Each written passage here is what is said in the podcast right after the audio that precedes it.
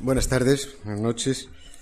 Bajamos de la luna donde nos dejó el profesor Fernando Bouza con una alusión, si lo recuerdan, a eh, Saavedra como uno de los posibles eh, lugares de la luna según aquel mapa que habían hecho los españoles a la Tierra otra vez para continuar eh, nuestro recorrido por españoles eminentes que hoy va a ser una española eh, diría dos españolas eminentes, el tema doña Emilia Pardo Bazán y la profesora Guadalupe Gómez Ferrer. Em, no hace eh, mucho, se presentó hace unos meses en Madrid una historia de las mujeres en España y América Latina en cuatro volúmenes, que tengo aquí el, el tríptico, que es una obra verdaderamente colosal, con más de 100 colaboradores, cuatro volúmenes, multitud de temas, les llevó eh, a los directores y coordinadores, directoras y coordinadoras de la mayoría de los volúmenes un esfuerzo verdaderamente titánico el completar esta obra.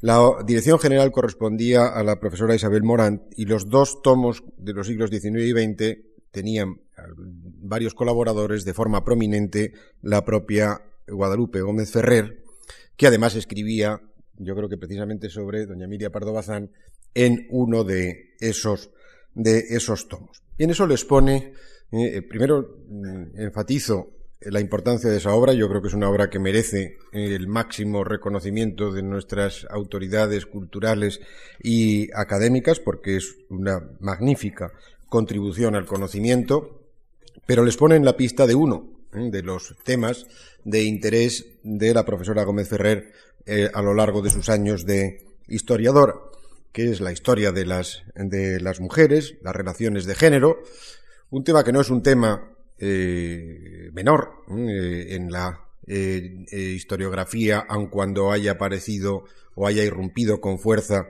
en los últimos años, porque si hablamos en serio, la historia de las mujeres obliga a repensar en su totalidad la totalidad de la historia y hacer una historia integral donde lo privado y lo público, eh, lo masculino y lo femenino, el ámbito del poder y de los hombres y el ámbito de la vida de las mujeres y de su historia tengan la representación justa que corresponde a eh, lo que supone nada menos que la mitad de la, de la humanidad.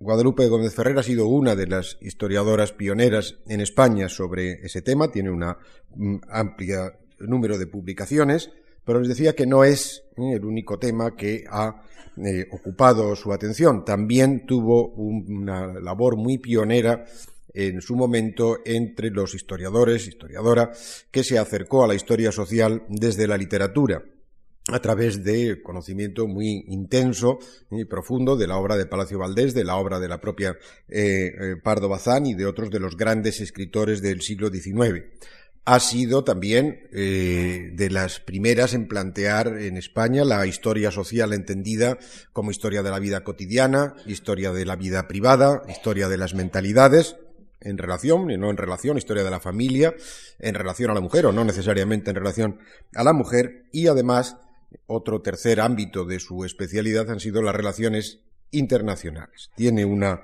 eh, obra, repito, eh, magnífica, mm, amplia, eh, la historia de las mujeres, como acabo de decir, La mujer española y otros escritos de Emilia Pardo Bazán, eh, varias publicaciones largas sobre el siglo XIX, la época de la Restauración, la época de Isabel II, eh, prólogos a tomos de la historia de Menéndez Pidal Jover de la editorial Espasacalpe, y en fin, una labor muy meritoria.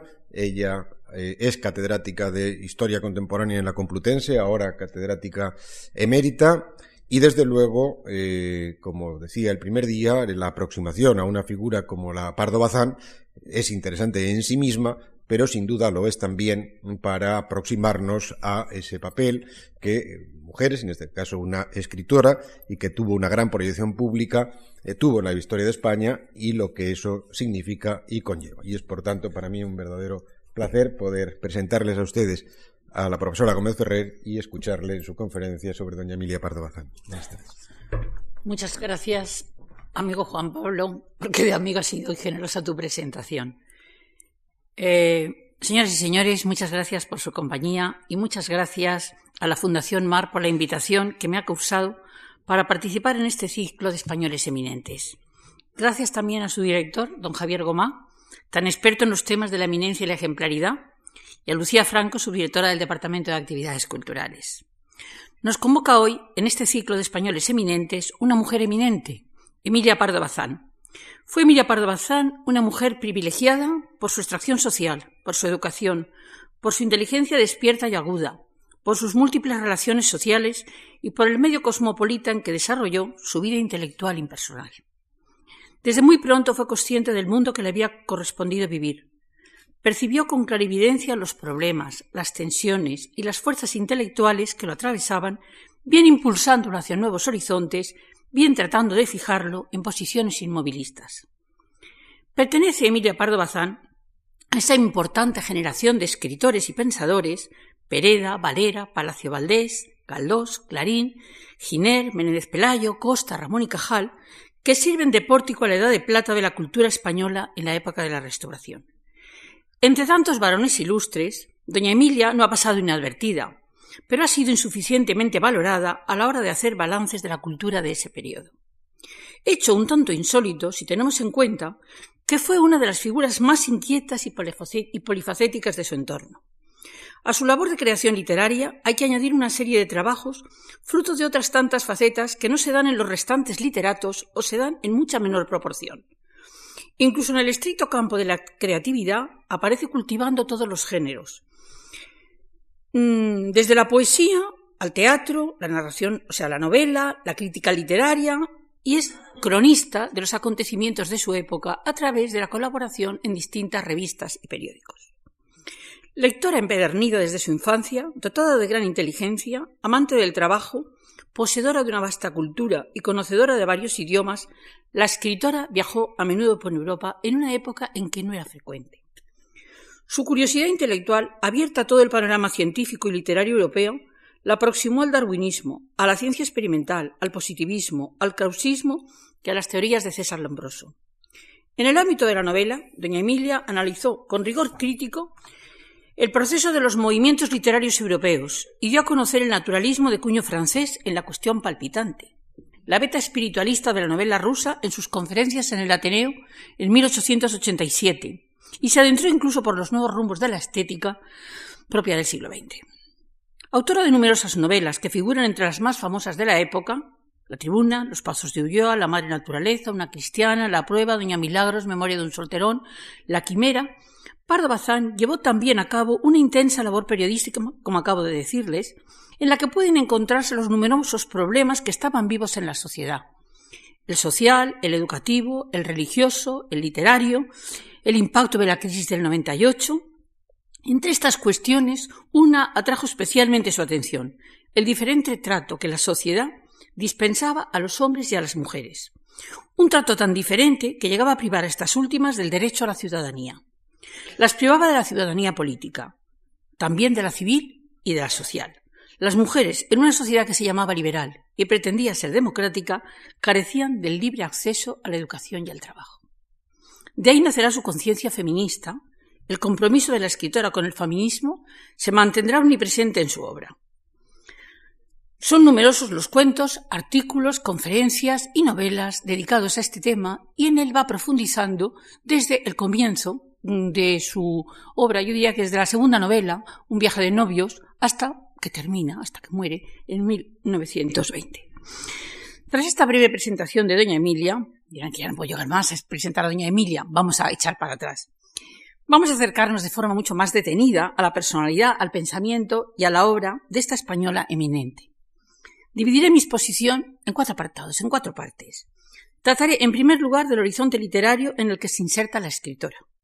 Me referiré después a su trayectoria biográfica y a su obra, luego a su pensamiento, refiriéndome fundamentalmente a lo que es específico de doña Emilia, como acabo de decirle, su compromiso feminista, que hace de ella una figura singular dentro del ámbito intelectual, compromiso que va a explicitar a través de la denuncia Y por último aludiré a la propuesta que hace la escritora de una mujer alternativa, de una mujer distinta al arquetipo que se difundía, que se socializaba desde los distintos manuales escolares y que percibía y que aceptaba la sociedad, viendo cómo es posible y que puede ser mucho mejor para el futuro de España y para que España adelante al compás de otros países europeos en ese proceso de modernización en el que se está en los umbrales del siglo XX.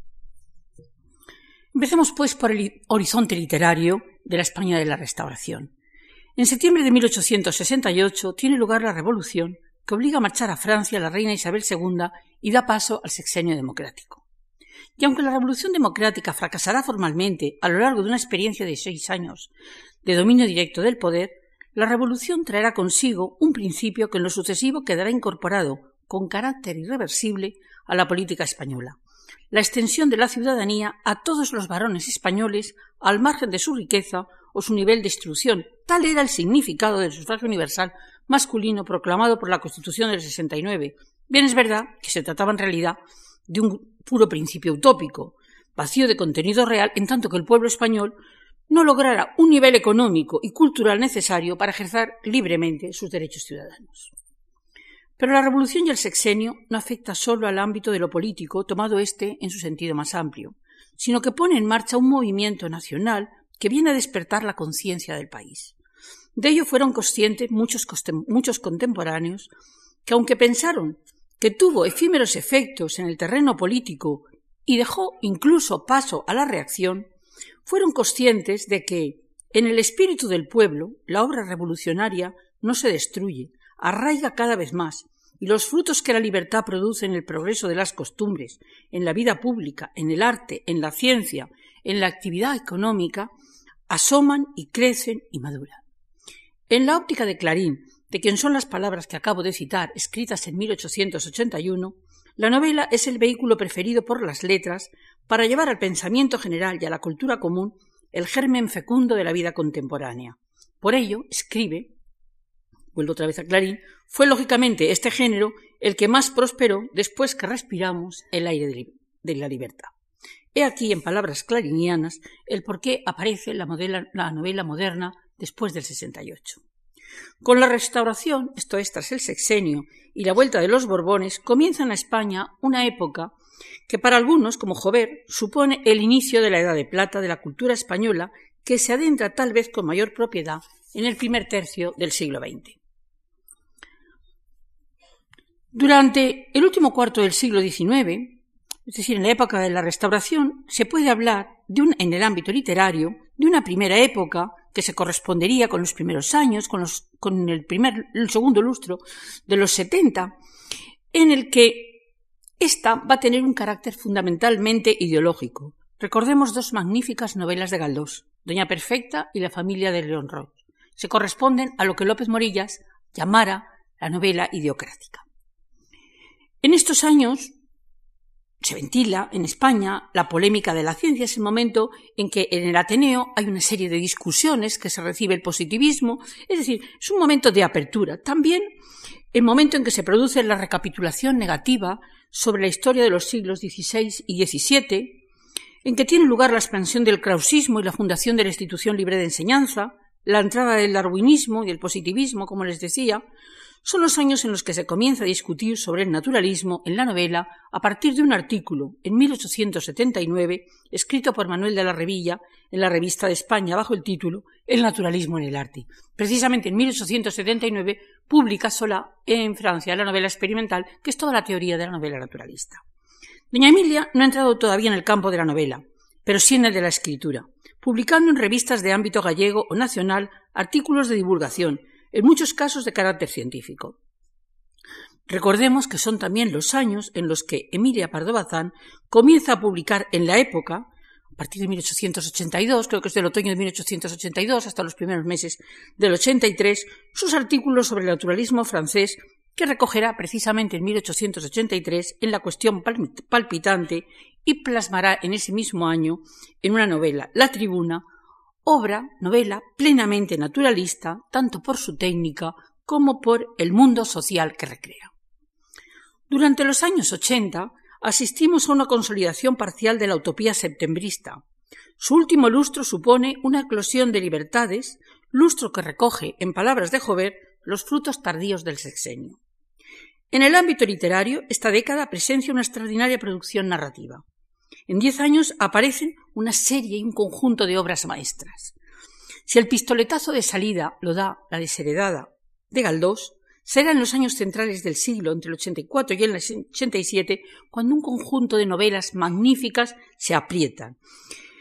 Es la época en que se publica Tormento, La de Bringas, Fortunata y Jacinta, La Regenta, Lo Prohibido, Los Pasos de Ulloa, La Madre Naturaleza, Marta y María, eh, Riverita y Maximina.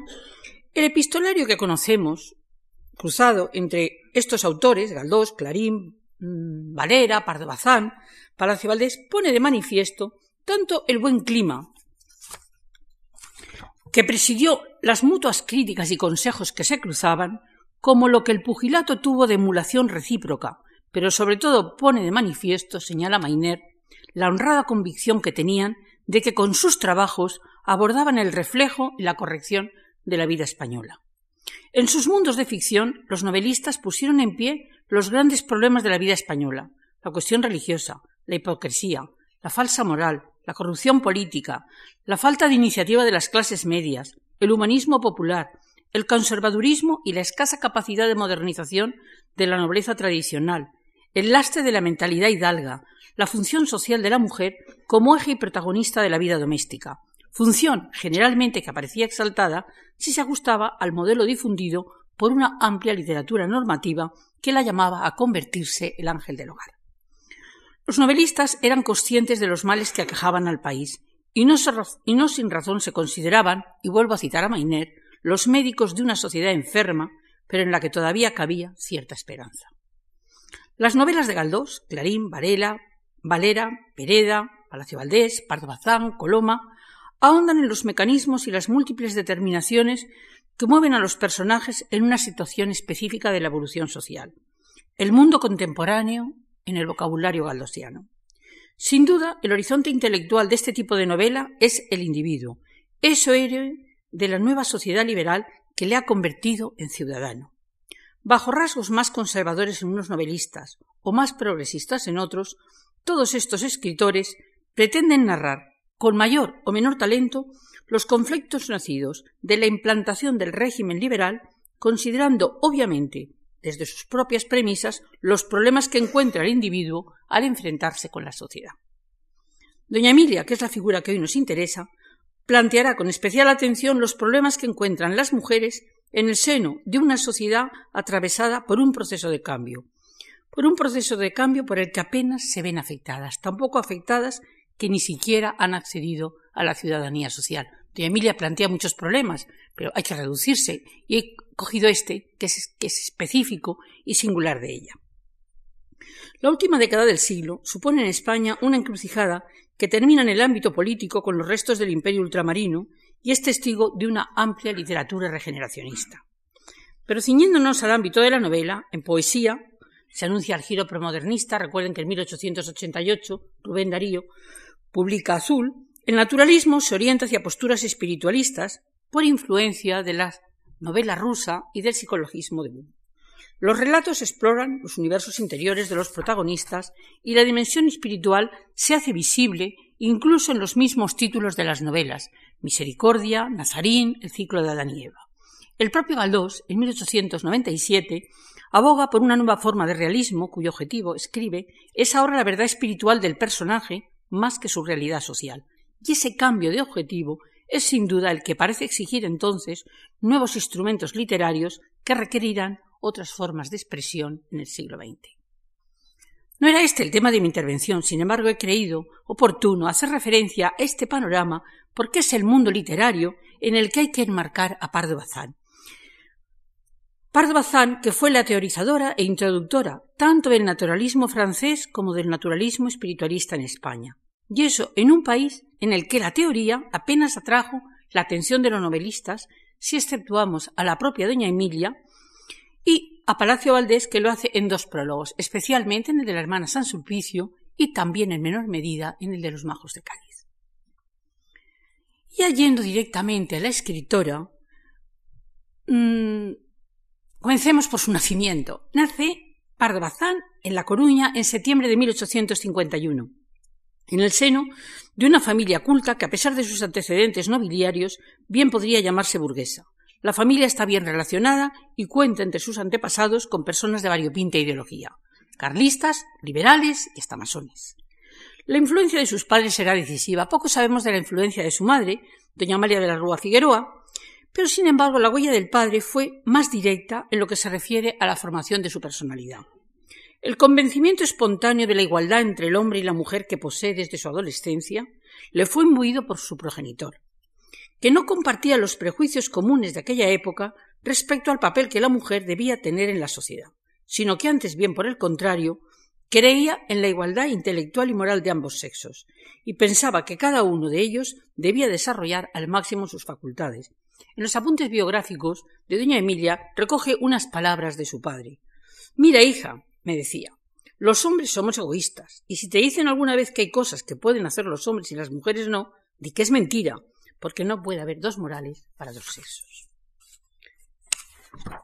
De la lectura de sus apuntes biográficos puede deducirse que en su infancia y adolescencia doña Emilia aprendió más de los libros que allegaba en su propia casa que de sus profesores y maestros.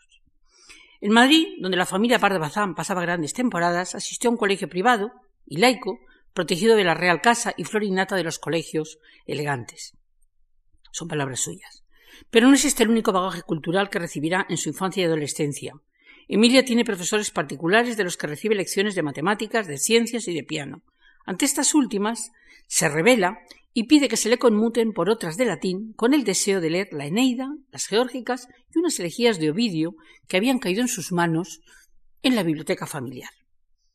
Siguiendo también la costumbre de la época, la pequeña Emilia recibe lecciones de costura, que sin duda no serán de su gusto por los comentarios tan irónicos que hace sobre ellas. El año 1868 es fecha importante en la historia española, fecha importante también en la, vida de la escritora. Tres acontecimientos importantes, escribe, se siguieron muy de cerca. Me vestí de largo, me casé y estalló la Revolución de 1868. Casa con don José Quiroga y Pérez de Deza, muchacho de 18 años, estudiante de Derecho en la Universidad de Santiago, en cuya ciudad fija su residencia, si bien ambos siguen a la familia paterna a Madrid al ser elegido el padre de doña Emilia, diputado en las constituyentes de 1869, por el distrito de Carballino. El joven esposo muestra gran admiración por su mujer, que le ayuda a preparar sus trabajos y lecciones, lo que manifiesta desde aquel momento la clara superioridad intelectual de la mujer en aquel matrimonio. Emilia es consciente de ello, y este hecho constituirá un sólido argumento, basado en su propia experiencia, para rebelarse ante la costumbre de que la mujer preste callado sentimiento a lo que sugiere o manda el varón. Y será precisamente esta relación injusta entre los sexos que la sociedad española acepta casi como norma moral uno de los temas que aparecerá denunciado en su obra literaria. Si tuviéramos que trazar un apretado perfil de la joven Emilia Pardo Bazán al terminar los años 60, cuando todavía no ha cumplido los 20 años, 18, 19 años, habría que afirmar que es una joven inteligente, católica, inquisitiva, llena de curiosidad intelectual y amiga del razonamiento. La joven Emilia tiene un carácter liberal. No es una joven tímida que calla sumisa y cohibida cuando hablan los varones o disculpa su atrevimiento por participar en una conversación que se salga de los tópicos que la sociedad considera como propios y específicos de las mujeres. Eso era muy habitual en, en aquel momento.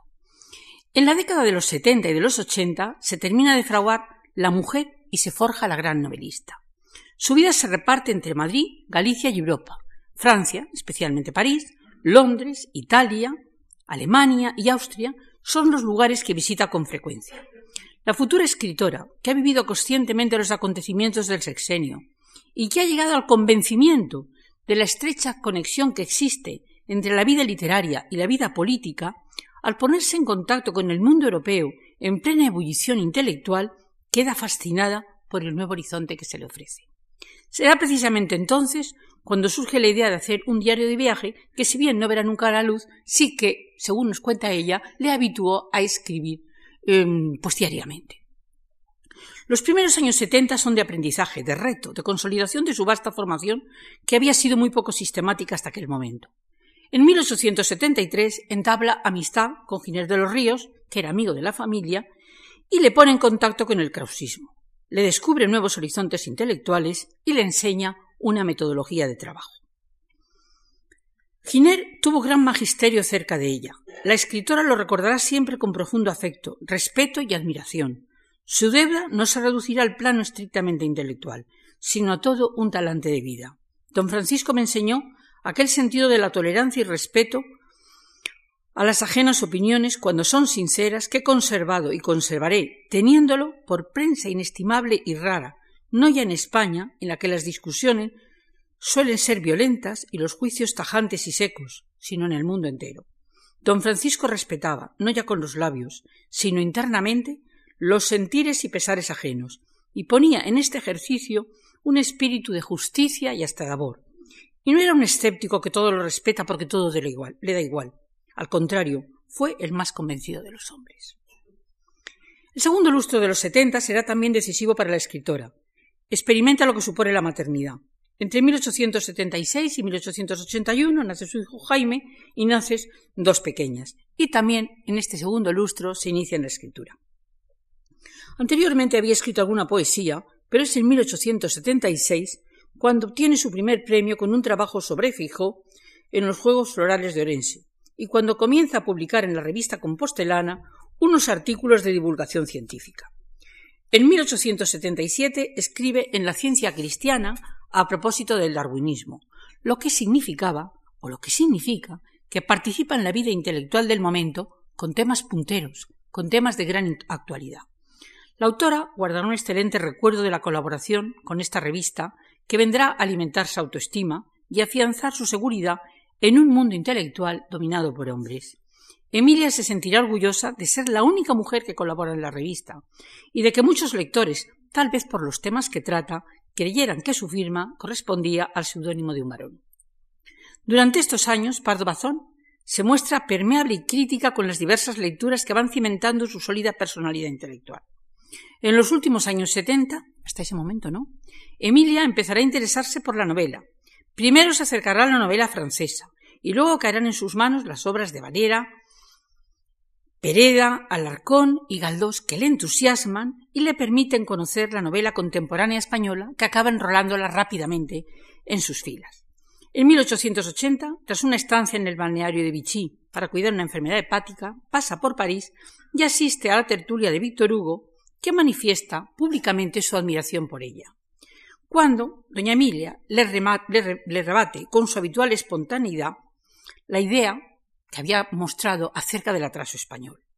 Y esta singularidad hacia su persona, mostrada por el novelista francés, viene a darle más confianza en sí misma y afianzar en la posibilidad de su desarrollo personal con total independencia de su sexo.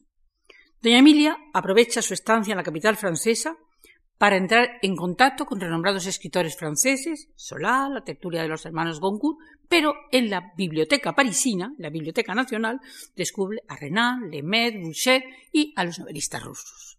Será entonces cuando Pardo Bazán, buena conocedora ya del realismo y el naturalismo francés, difundido por Sola en la novela experimental que, como les decía, se publica en 1879, comience su carrera novelística.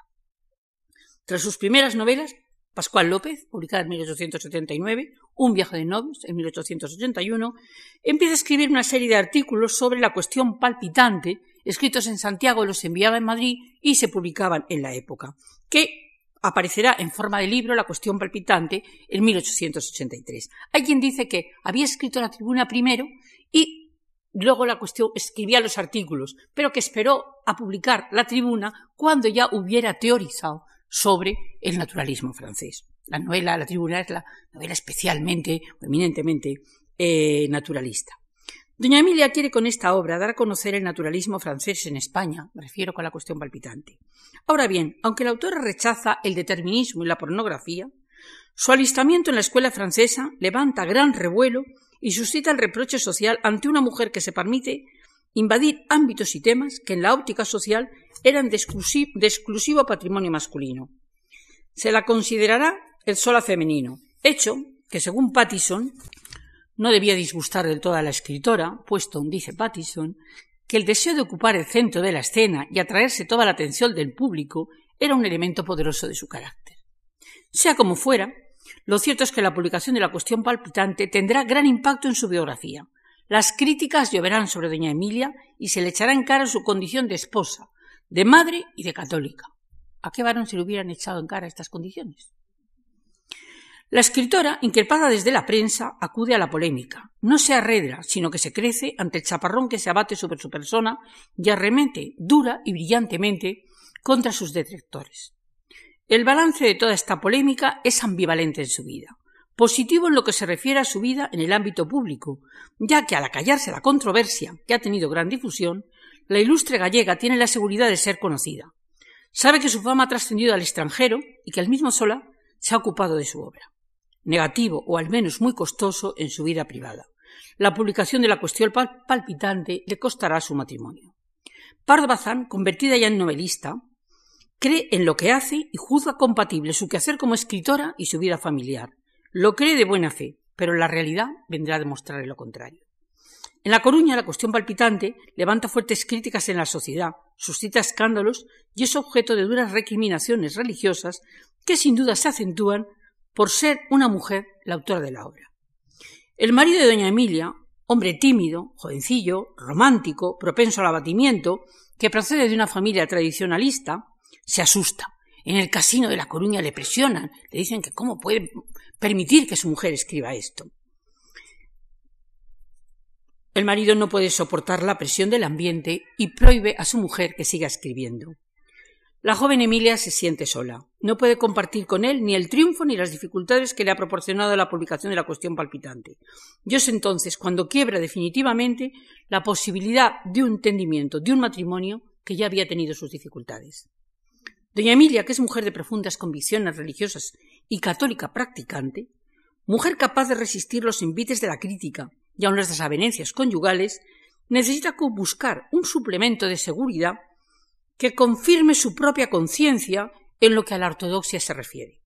Por ello marcha a Roma, presenta su obra a un culto cardenal y de él recibe el visto bueno. El Vaticano la apoya. Coincide y refuerza su propia conciencia y la escritora sale fortalecida de la entrevista.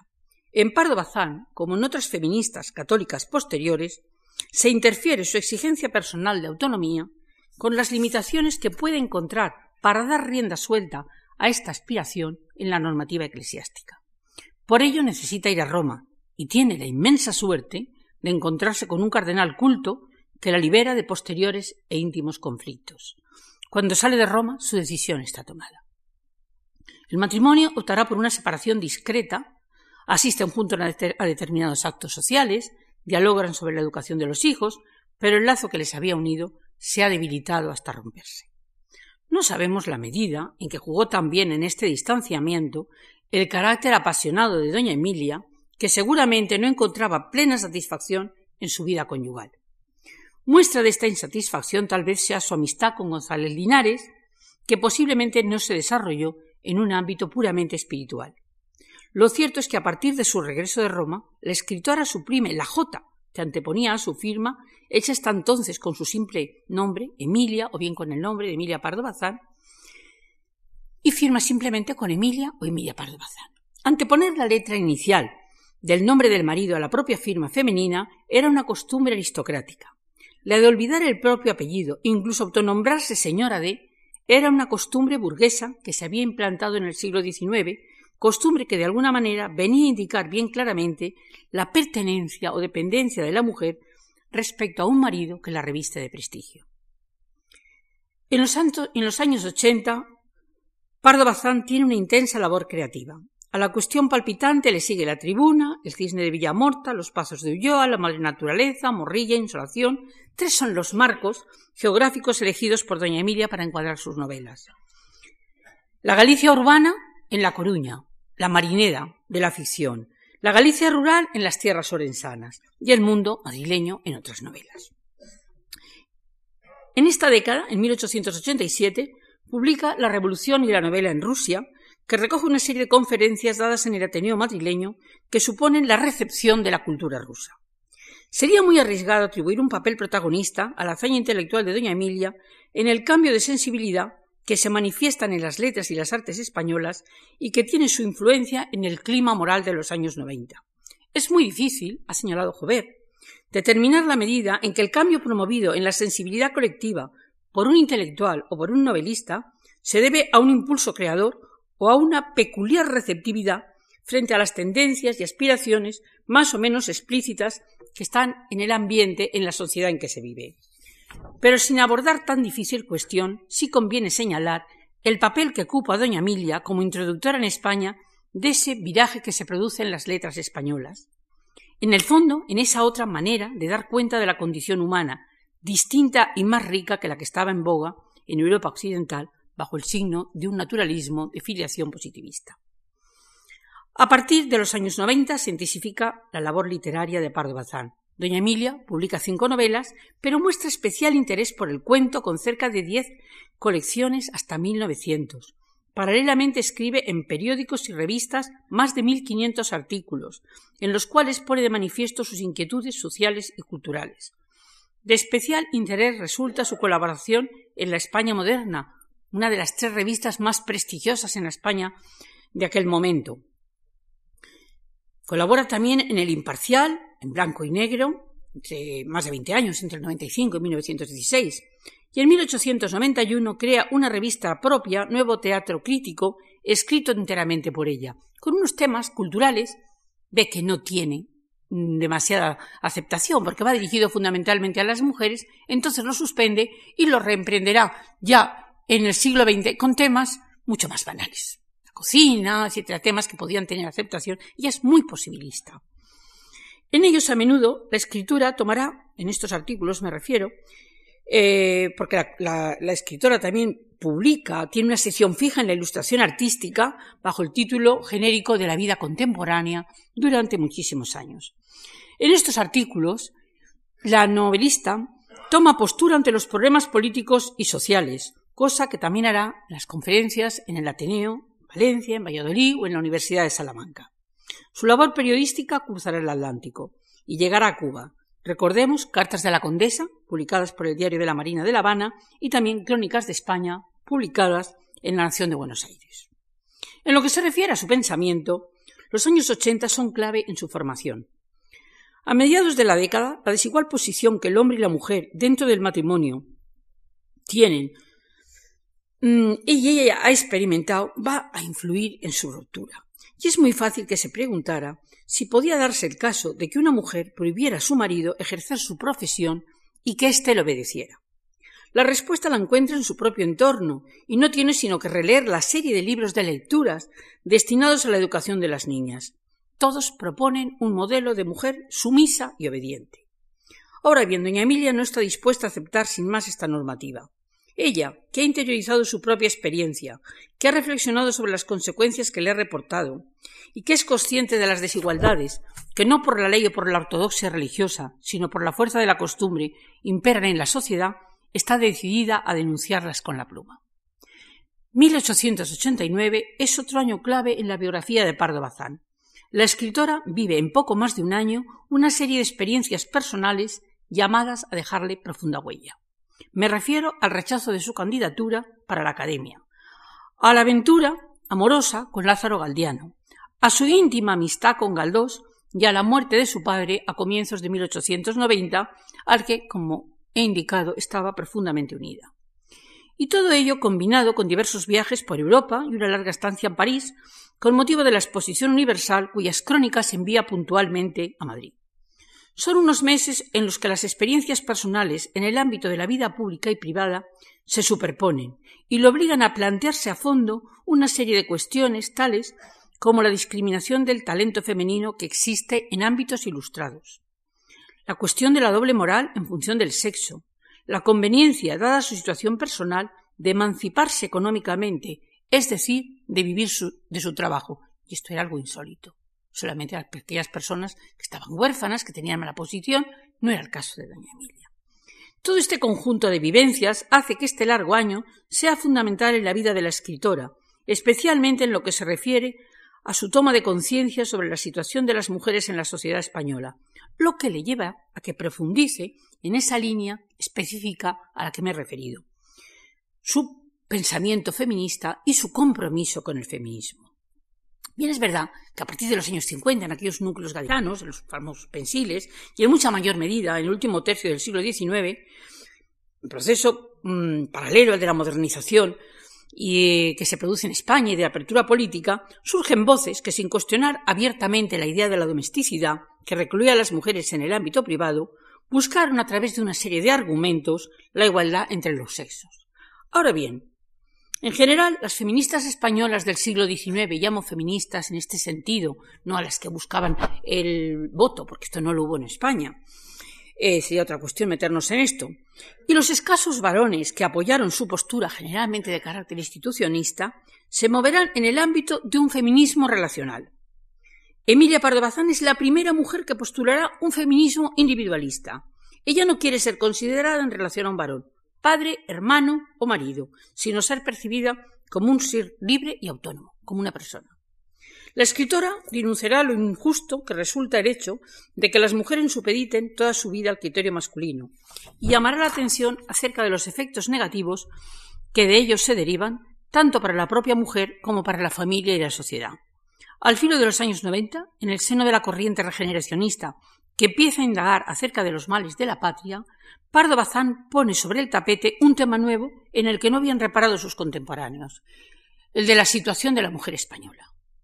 Avalada ya por el prestigio de su pluma, por la autoritas que goza en el ámbito intelectual, por la difusión que le permite ser novelista muy, muy leída y escribir en la prensa y en prestigiosas revistas, la escritora rechaza repetida y tajantemente una de las ideas más generalizadas en los últimos lustros del siglo XIX, que la mujer tenga que ser considerada, educada y valorada en función del varón. En 1889, la Fortnightly Review le encarga unos artículos sobre la mujer española que le obligan a ordenar, formular y poner por escrito sus propias reflexiones. Los artículos se publicarán también en castellano al año siguiente, en la España moderna, entre mayo y agosto de 1890. La novedad de este estudio radica en su propio enfoque. La mujer aparece como sujeto y no como objeto tal y como era usual en el discurso de la domesticidad y en la literatura normativa de la época o en general en la literatura que escribían los varones. Pardo Bazán ofrece en cuatro artículos una excelente visión de los rasgos que a su juicio caracterizan a la mujer española. No se los voy a contar todos, no se asusten, voy a hacer una referencia breve a uno de ellos. En ellos manifiesta insistentemente que no es justo exigir a la mujer la completa responsabilidad de sus actos, puesto que el comportamiento y el quehacer femenino obedecen fundamentalmente a criterios masculinos. En el primero, la escritora denuncia que la revolución liberal no se ha preocupado de crear una base social femenina, lo que ha repercutido negativamente en el estado social y cívico de las mujeres. Ello explica que el arquetipo de la mujer española a fines del XIX quede todavía muy cercano al del antiguo régimen. Doña Emilia responsabiliza al varón, al margen de su orientación política o intelectual, de la desigualdad que existe entre los sexos, ya que éste no desea que cambie el papel que la sociedad asigna a la mujer. Lo sorprendente, escribe, es que el hombre de la España nueva, que anheló y procuró ese cambio radicalísimo, no se haya resignado aún a que, variando todo, instituciones, leyes, costumbres y sentimiento, el patrón de la mujer variase. Para el español, por más liberal y avanzado que sea, no vacilo en decirlo, el ideal femenino no está en el porvenir ni aun en el presente, sino en el pasado. Para el español todo puede y debe transformarse. Solo la mujer ha de mantenerse inmutable como la estrella polar. También en 1889, con motivo de haber sido rechazada su candidatura en la Academia, doña Emilia, fingiendo dirigirse a Gertrudis Gómez de Avellaneda, publica dos cartas en las que le manifiesta expresamente que ha sido víctima de un atropello por el único hecho de ser mujer. La escritora denuncia la discriminación que ésta padece en función de su sexo y declara con indignación que no es justo que hombres y mujeres tengan distintas oportunidades y no puedan expresarse de idéntico modo. Pardo Bazán piensa, por el contrario, y así lo manifiesta airadamente, que la mujer tiene derecho a escribir y a expresarse, y que es necesario que manifieste su propio valer cuando se funda en verdaderos méritos. Pero doña Emilia se muestra pesimista en cuanto al reconocimiento que los hombres ilustrados puedan hacer públicamente del talento femenino. Los estatutos de la Academia no prohíben la entrada de las mujeres, pero los hombres que están dentro no permiten la presencia femenina.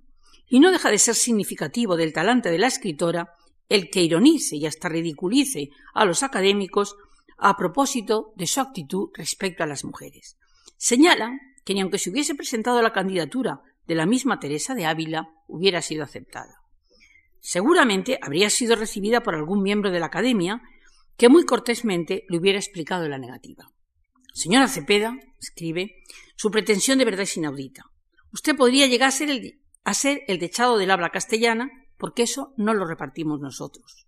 Bueno, usted subirá a los altares, porque allí no se distingue de sexos, corriente.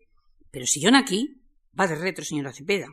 Mal podríamos, estando usted presente, recrearnos en las tertulias de hombres sol, en las tertulias. En las tertulias de hombres solos no hay nada más fastidioso que una señora, y usted, doña Teresa, nos importunaría asaz. La escritora es consciente de que no tiene nada que esperar en estos ámbitos, pero con el deseo de hacer que cada vez sea más injusto el rechazo en función del sexo, se dispone a incrementar su obra literaria como enseña social de un agravio permanente.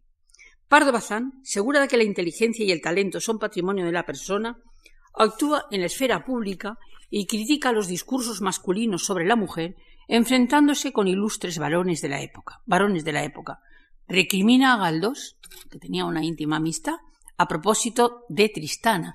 Tristana es una novela que responde realmente a otra escrita por Pardo Bazán en 1889, eh, Insolación.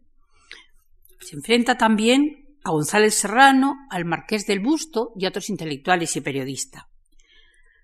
La escritora no se amilana ante los intelectuales y sabios del momento, sino que se muestra segura de sus ideas e interpela de tú a tú a periodistas y académicos.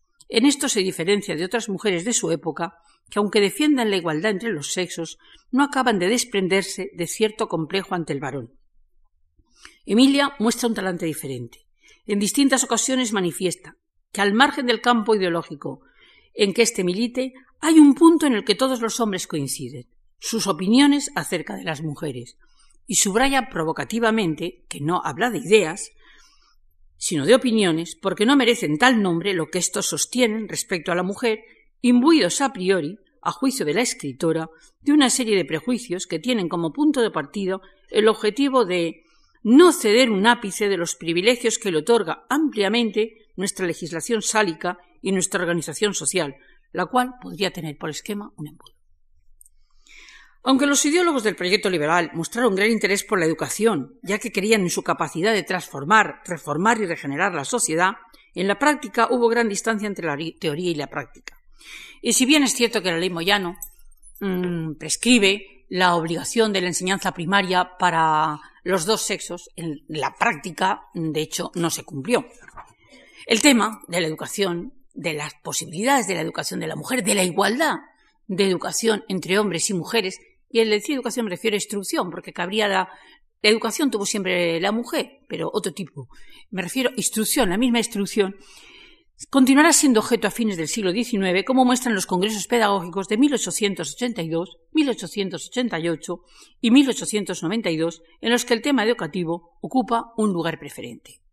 En el de 1892, el asunto de la distinta educación que reciben los hombres y las mujeres se convierte en una de las cuestiones fundamentales. En él interviene Pardo Bazán con una ponencia que constituye un documento insustituible no sólo para conocer las diferencias y oposiciones que orientaban la educación de uno y otro sexo, sino para conocer la modernidad de doña Emilia. La escritora es consciente de las suspicacias y reticencias que levantarán en la sociedad las ideas que expone, y valientemente sale al paso de ellas. Sabe que son muchos los que aducirán que la educación igualitaria que propugna está llena de riesgos para la mujer, llena de riesgos para la sociedad, para la familia. Pero ella no lo cree, y aunque así fuera, afirma, habría que asumir el riesgo, ya que sólo por la vía de la cultura y de la civilización será posible el completo desarrollo de la persona. Curiosamente, yo creo que también Clara Campo Amor, cuando defiende el voto femenino en las Cortes Constituyentes de 1931, antepondrá la defensa de la equidad al riesgo que, que potencialmente pudiera entrañar el sufragio femenino. Doña Emilia considera que la desigualdad entre los sexos, llamada entonces la cuestión de la mujer, porque eso sí, en la sociedad española se hablaba de la cuestión de la mujer, es un factor esencial que ayuda a explicar, o uno de los factores importantes, que ayuda a explicar el retraso de España con respecto a Europa. Muy indicativo, en este sentido, es la conferencia pronunciada en París en 1899, La España de ayer y de hoy, en la que arremete contra la leyenda de la galantería española. Y en este sentido, de forma breve pero aguda, y con gran sentido de la realidad, se refiere a la existencia de un fuerte analfabetismo femenino, a la vigencia de costumbres discriminatorias, al inmovilismo y al temor al cambio que prevalece en todo cuanto se refiere a principios y normas que afecten a la vida de las mujeres. Para el español, dirá en ese momento, la mujer es el eje inmóvil del planeta. Curioso estudio de las ideas de los pensadores españoles más avanzados cuando de la mujer se trata. Curioso ver lo ridículo y lo absurdo que les parece concederles derechos. Solo para el hogar, exclaman, ha nacido la mujer. En su óptica, si no se produce un cambio, los resultados habrán de ser nefastos, ya que la modernización del país que tan necesaria se juzga en la España finisecular no será posible mientras no se remuevan los principios en los que se fundamenta la educación femenina y se remuevan las normas que asignan a las mujeres un papel enteramente tradicional y pasivo dentro de la vida nacional. Pardo Bazán se muestra tajante y rotunda en este aspecto ante el público parisien. Error profundo imaginar, dice, que adelantará la raza mientras la mujer se estacione. Al pararse la mujer, parase todo. El hogar detiene la evolución, y como no es posible estancarse enteramente, vendrá el retroceso. En muchos sentidos ha sido regresivo el movimiento en España. Dos años más tarde, en un artículo publicado en la Ilustración Artística, expresa sus ideas sobre el feminismo manifestando una mezcla de sentimientos muy propios de la España finisecular. Me refiero a la mezcla de pesimismo y de esperanza. Pesimismo y desconfianza en el talante de las élites para resolver lo que llamaban en aquel momento la cuestión de la mujer. Confianza y esperanza en la solución del problema a largo plazo y, en consecuencia, en el logro de la igualdad esperanza, confianza, optimismo y fe en un cambio futuro, que aunque Pardo Bazán prevé lleno de dificultades, considera como irreversible. Señala que, a diferencia de otros cambios habidos en la historia, ni conllevará violencia ni será cruente. Pero si ustedes me lo permiten, yo diría que sí conllevará sufrimiento, recordando a Barrington Moore cuando hablaba de la revolución en Inglaterra, comparándola con la revolución francesa. Por lo demás, conviene llamar la atención acerca de que la escritora no se mostrará, aunque se mostrará en diversas ocasiones partidaria del voto femenino, no se implicará directamente en la lucha para obtener la ciudadanía política para las mujeres, posiblemente porque lo juzga prematuro. En fin, cuando los primeros lustros del siglo XX surjan entre las clases medias diversas corrientes feministas, doña Emilia declarará en una entrevista al Caballero Audaz su opción por el feminismo radical en cuyas filas militaban Carmen de Burgos, María Lejárraba o Isabel Oyarzábal, mujeres mucho más jóvenes que ellas, que ella. Y como había hecho siempre, insistirá en que la clave para solucionar los problemas nacionales está en la mujer, en su instrucción, en su personalidad, en su conciencia. En 1920, un año antes de su muerte, en la primera Asamblea de Mujeres de Acción Católica, en la que la cuestión del voto femenino será muy debatida, doña Emilia, que asiste a esta asamblea, opta entre las, entre las tres opciones que proponen por la más radical, se declara a favor de que las mujeres deban ser electoras y elegibles. Pero la escritora no se queda en la teoría, sino que pone en pie con su propia vida y con su novela una mujer alternativa, una mujer necesaria, una mujer nueva que sea capaz de responder al reto de la modernización y, del europeísmo que se le plantea a España a fines del XIX. Y en dos novelas, Doña Milagros y Memorias de un solterón, que tenía que formar parte de ese ciclo de Adán y Eva que les decía, pero que no llegó a escribir la tercera novela, plantea abiertamente el tema. A mediados de los años 90, en estas dos novelas, pone en pie a un personaje, Feita. Un personaje que en su óptica es la mujer necesaria para ayudar a superar los problemas con los que el país tiene que enfrentarse si quiere seguir un proceso paralelo de modernización con otros países europeos. Feita es una joven inconformista que no admite los patrones de conducta por los que se rige la sociedad, por considerar que ni están basados en la razón, ni están dirigidos a fomentar el enriquecimiento de la persona como ser humano. Desde muy pronto la muchacha tiene conciencia de la hipocresía y de los prejuicios que presiden las convenciones de su mundo, y adopta una actitud de protesta que se manifiesta tanto en su aspecto físico, se corta el pelo, cosa que las mujeres no harán hasta la Primera Guerra Mundial, como ustedes saben, cuando cortan las faldas y cortan el pelo a lo garzón, como en su comportamiento. Se revela, rechaza la división de papeles que la sociedad asigna a cada sexo y aboga por una orientación que atienda a las preferencias y a las capacidades personales. No está de acuerdo con una práctica que encamina irremisiblemente a la mujer al matrimonio y que hace de los deberes caseros su único horizonte, mientras reserva para el varón el enriquecedor mundo de la cultura. Feita no está de acuerdo y se alza frente a una normativa, mejor sería decir, frente a unas costumbres que impiden a las mujeres movilizar todos sus recursos para hacer frente a una adversidad de tipo económico, al tiempo que las convierten a menudo en una carga social. Le dirá a su padre en, una de estas novelas, un señor viudo que tiene ocho hijos, una posición de clase media, pues ya muy, muy, muy mala, en, ya casi de degradación social, y que no sabe qué hacer, está preocupado por el futuro de sus hijas, que no se le casan y qué será de ellas. Y ella le dice, no hay mayor desgracia que reunirse tantas Marías como aquí nos hemos reunido.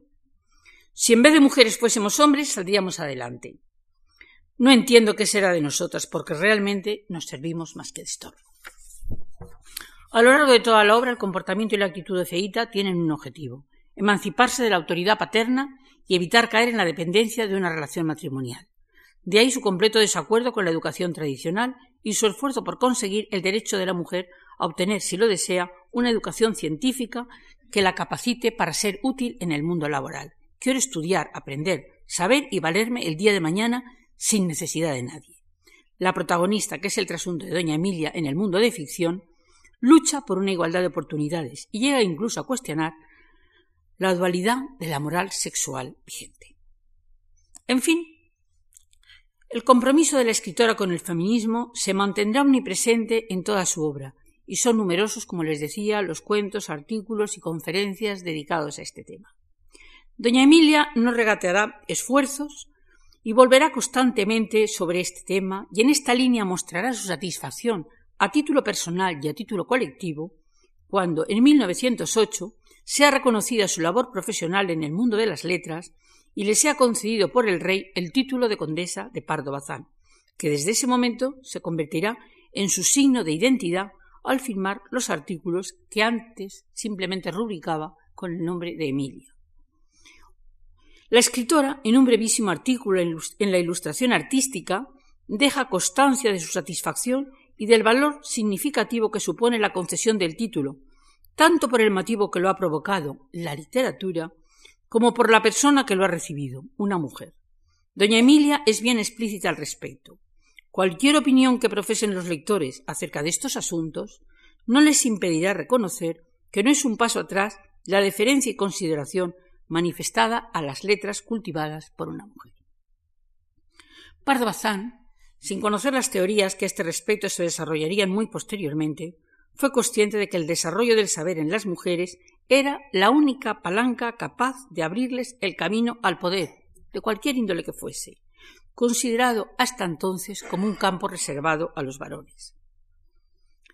Es hora de que la imagen de Pardo Bazán, gran novelista, percibida tal vez a causa de su catolicismo como una mujer conservadora, experimente un cambio profundo. Emilia Pardo Bazán fue una mujer que apostó por la ruptura, que no dudó en transgredir aquellas normas y espacios que condenaban a las mujeres a la tutela de un varón que había de respaldarlas social y económicamente. La escritora, con su vida y con su pluma, dio cumplido testimonio de que era posible que las mujeres hicieran acto de presencia en ámbitos masculinos que, hasta entonces les habían sido negados. Me refiero a los ámbitos públicos. Del valor de su obra literaria da cuenta el insólito reconocimiento de que es objeto por sus contemporáneos. En 1916 se convertirá en la primera catedrática de universidad. El ministro de Instrucción Pública, Julio Burrell, firma un decreto que autoriza a la mujer a ejercer todos los cargos de ese ministerio. Y a continuación la nombra catedrático de lenguas neolatinas de la Universidad Central, decisión que es mal recibida en el ámbito universitario y provoca la reunión del claustro de profesores ante el ministro para protestar de su decisión arbitraria. Pero el ministro les dice, no son ustedes dignos de desatar el cordón de su zapato. Y doña Emilia será la primera catedrática, como había sido la primera socia del Ateneo, su primera presidenta de la sección de literatura y la primera profesora de la Escuela de Estudios Superiores. Pero no logrará nunca el sillón de la Academia. Tendrán que pasar muchos años desde su muerte, acaecida en 1921, para que una señora pueda entrar en el doctor lugar. Ahora bien, su labor no fue a parar en terreno baldío, y si bien no puede decirse que encontrara un camino fácil, es evidente que su esfuerzo no se perdió, y que colaboró, junto con otras iniciativas, a remover inercias y a plantear cambios que se manifestarán en el siglo XX, un siglo en el que el desarrollo del saber femenino ha sido el camino del acceso al poder de las mujeres. Y ya para terminar, solamente quisiera hacer como, una frase un poquito final. Yo creo que doña Emilia, tanto por su inteligencia, como por su extensa cultura, por su obra literaria que la sitúa con Galdós y con Clarín entre los mejores novelistas de la Restauración, también por mostrar su preocupación en la sociedad española por la situación de la mujer, que constituye uno de los problemas claves de la España finisecular y que no había sido objeto de la atención en general de los varones. Posada escribe, sí, un libro en 1899, Feminismo, pero en general había pasado, no se puso sobre el tapete de la manera que lo puso ella y lo hizo llegar al público. Eh, yo creo que doña Emilia Pardo Bazán bien puede ser considerada como una española eminente, si ustedes lo permiten. Muchas gracias.